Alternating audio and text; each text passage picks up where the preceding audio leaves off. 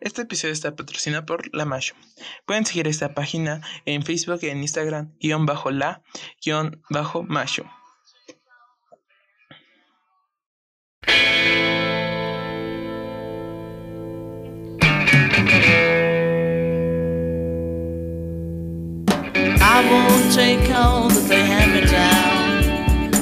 Hola, sean bienvenidos a un nuevo episodio de Palabras. En este episodio de Palabras vamos a hablar sobre la serie llamada Esta mierda me supera. Que está que está basada en, en una novela gráfica de Charles Formas del 2017 y producida por los creadores de Stranger Things. La historia vamos a hablar, va a tratar sobre los problemas que Sidney nos va a ir contando a través de su diario de cómo no puede todavía afrontar la muerte de su padre y los problemas que lleva el día a día con sus amigos, en la escuela y con su mamá. Porque con su porque no se lleva bien con su mamá, tiene constantemente choques y pelas con su mamá porque le dice que, que no es buena, que no se viste bien y cuánta cosa se le ocurre a la madre de decirle a su hija. Y vive junto con su, con, con su hermano y con su mamá y constantemente ellos dos están solos y tienen que ir apoyando entre el hermano y Sidney. Igual en el trayecto de la serie, que luego, luego en el primer episodio, vamos a descubrir que Sidney tiene poderes. Y vamos a, igual en el trayecto de la serie, conocer cómo usa sus poderes. Los poderes los usa a través de sus emociones. Y como sabemos que el personaje de Sidney no está establemente muy... que está mal establemente emocionalmente entonces sabemos que no va a poder usar sus poderes. Y en el trayecto de la serie vamos a ir a ver que la afronta como una presencia oscura o mala. Y va a ir descubriendo la causa de que por qué se suicidó su padre. Le va a ir preguntando varias cosas a su madre. Igual va a necesitar de la ayuda de su, de su compañera Stanley para que la vaya ayudando con sus problemas de sus poderes. E igual en esta serie yo diría que se divide en dos temas en el tema de sus problemas emocionales y el tema de los poderes. Que juntos al fin y al cabo oscilan. Pero si quitáramos los si quitáramos ese punto de que tuviera poderes, sería una serie mm, de una chica normal que diría que sería así como ah, la chica que nueva que llega y tiene varios problemas porque sufrió un trauma de niña. Y sería algo así como que una serie que yo no vería con verdad. Y el problema de los poderes es algo de fantasía. Que por algo, por eso yo la vi, porque me interesó ver cómo el, problema de los poderes, algo que les voy a dar en mundo principal. No se aborda mucho muy bien el tema de por qué tiene poderes y por qué su papá tuvo poderes. No, no, no te lo explican muy bien. Y así, cuando ya tú crees que vamos a ver cómo los va a usar o cómo va a ir ese problema es en el final del episodio y pues no sirve de nada porque no te no te, te deja con ese dudas de que uh, lo bueno es que creo que ya confirmaron que va a haber una segunda temporada y tú como espectador práctica de ellos porque es una táctica de consumismo para que tú veas la serie. Otra cosa, eso es uno de los principales puntos que me gustó, y que algo lo hubiera, igual no me hubiera molestado tanto eso de sus problemas emocionales si no hubieran caído en lo cliché. Y si mucha gente dice, ay Juan Carlos, Juan, ¿cómo puedes decir que es cliché? Pero en realidad sí hemos visto varios problemas de que la chica mm, que tiene, que vive sola con su mamá y que tiene un hermano, hasta eso me recordó un libro ahorita hablando de eso y cómo no los iba a ir afrontando y esos varios problemas y que no tiene amigos y que es nueva. Y lo hemos visto de miles de veces y entonces cae en ese pequeño cliché que igual es como mmm, no se les ocurrió nada nuevo. Y otra cosa que yo veo, que en sí los poderes en cierto punto en toda la temporada mm, no, diría que no existirían. Sí existen, pero no existen porque en realidad son sus siento que todo ese problema de los poderes en sí son todo, todo lo que está viviendo. Entonces, en sí no está buscando cómo controlar sus poderes. Está queriendo ver cómo va a poder controlar su vida y cómo va a poder afrontar con el problema de ese poder. Ahora, después de haber dicho varias cosas que me gustaron de la serie, vamos a hablar lo que me gustó, que es su soundtrack, porque es muy ochentero, entonces podemos ir canciones como de retros, como de música disco, hasta músicas de rock, rock, no, ajá, de rock and roll y ese estilo.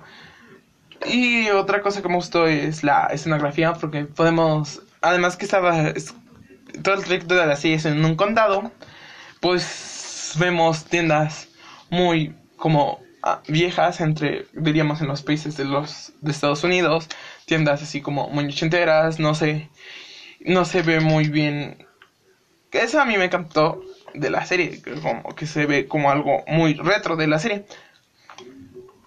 Porque además de que está adaptada en la en estas épocas entre está adaptada en el 2020 diríamos en la serie la tecnología no es algo que se muestre mucho en la serie. No es como de que como otras series que ah le hacen bullying por por redes es algo que se va muy bien porque los problemas que vemos de que le dicen de cosas son bien enfrente y no es como de que hayan escrito en chisme en internet como en otras series eh, ah, algo que me gustó mucho la imagen es que en los nueve episodios vemos colores entre naranja, un rojo más claro, amarillo, café, color marrón. Entonces, para que, haciendo que, como ese estilo de imagen, como si estuvieras viendo una imagen viejita, de esas que apenas están usando como imágenes de color que se veían así entre amarillas, amarillas, como cuando abres un libro viejo y ves como ese color amarillo, entonces sientes como si estuvieras viendo algo del pasado cuando en realidad está basada en, en estos años. Mm, voy a contradecirme un poquito porque voy a decir que algo que me gustó. Los personajes sí vas a decir, pero si acabas de decir que no te gusta y los problemas del lecheo. Algo, no me gustó mucho el personaje principal, pero bueno, sí. ¿Cómo explicar? No me gustó los problemas, pero el, la actriz que eligieron para el personaje de Cindy me gustó bien como cómo la interpretó esta chica, que no recuerdo ahorita bien el nombre, ha salido, ha salido igual la película de It. Entonces es algo como de que puedes simpatizar con el personaje de ella o, el personaje de Tina o el personaje de Stanley porque esos tres personajes que diríamos que son los tres principales son los que sí llevan muy bien la serie y te saben llevar muy contar la historia.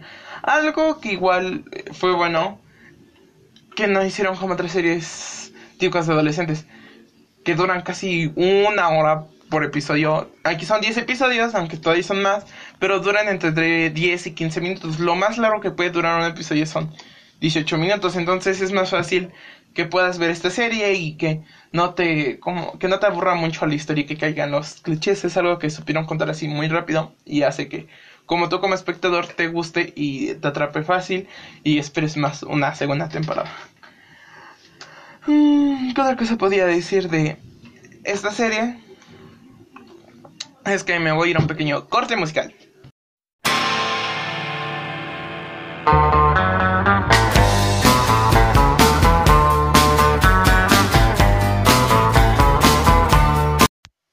Y ahorita regresamos de nuestro pequeño corte musical y voy a decir que por qué yo como como conductor de este podcast porque les recomiendo esta serie. Porque, como dije anteriormente, es una serie que se lleva bien y puedes empatizar con los personajes. Y es algo muy joven, dejando aparte los típicos problemas que creen que llevan, llevan adolescentes. Empatizas porque se les nota esa actitud de que son jóvenes y todavía tienen esperanza de sus problemas. Y además de que eligieron un buen elenco como los personajes principales, porque son actores que tengan entre 17, 18 o 19 años y no cayeron como otras series o películas más que como otras películas en las que los actores ya tienen 25 o 30 años y interpretan personajes de secundaria o prepa.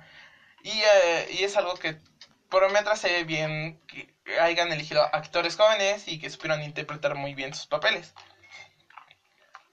Y por eso recomendaría la película, la película, la serie. Y pues si te gusta lo retro, pues te puede gustar el soundtrack, la imagen, como dije anteriormente. Y eso sería todo lo que yo argumentaría para esta serie. Este episodio duró poco, pues además de que es una serie corta y es nueva, no puedes buscarle varios puntos que digamos, hmm, puntos malos, yo estoy esperando la segunda temporada, realmente, porque me gusta mucho eso. Y estoy esperando muy bien el final, la segunda temporada, porque el final, no se los voy a decir, pero te dejas así, te quedas así como de que, oh, ¿qué va a pasar? ¿Qué, ¿Por qué? ¿Qué va a ser de ella después del acto que sucedió? Porque, como les dije, el diario es muy importante, aunque ustedes lo vean muy absurdo. Bueno, yo lo en un inicio dije, ¿para qué un diario? Es muy importante el diario para el final. Gracias por ver este episodio y les recuerdo que nos pueden seguir en nuestra página de Instagram que es Palabras con el logo que tenemos. Y ya tenemos cuenta de YouTube y no se pueden suscribir, tocar la campanita para que les lleguen notificaciones, aunque subimos episodio cada cuatro meses. y sigan a la Machu. igual les recuerdo seguir la página La Machu eh, en Facebook y en Instagram, como anteriormente les dijimos, guion bajo la, guion bajo Machu. Están muy buenos. hay pocas imágenes apenas porque apenas están iniciando la página. Y están muy buenos los estilos de cómo decora las ropas. con la chica es muy simpática. Entonces, les va a gustar mucho su ropa. Es muy buena decorando. Y gracias por seguir, escuchar este episodio. Bye. Y suscríbanse. Bye. Apréntele. Ah, de veras, hablando de eso. Apréntele el botón de seguir en, en Google Podcast y en Spotify porque pues, nada más nos oyen y no nos siguen. Bye.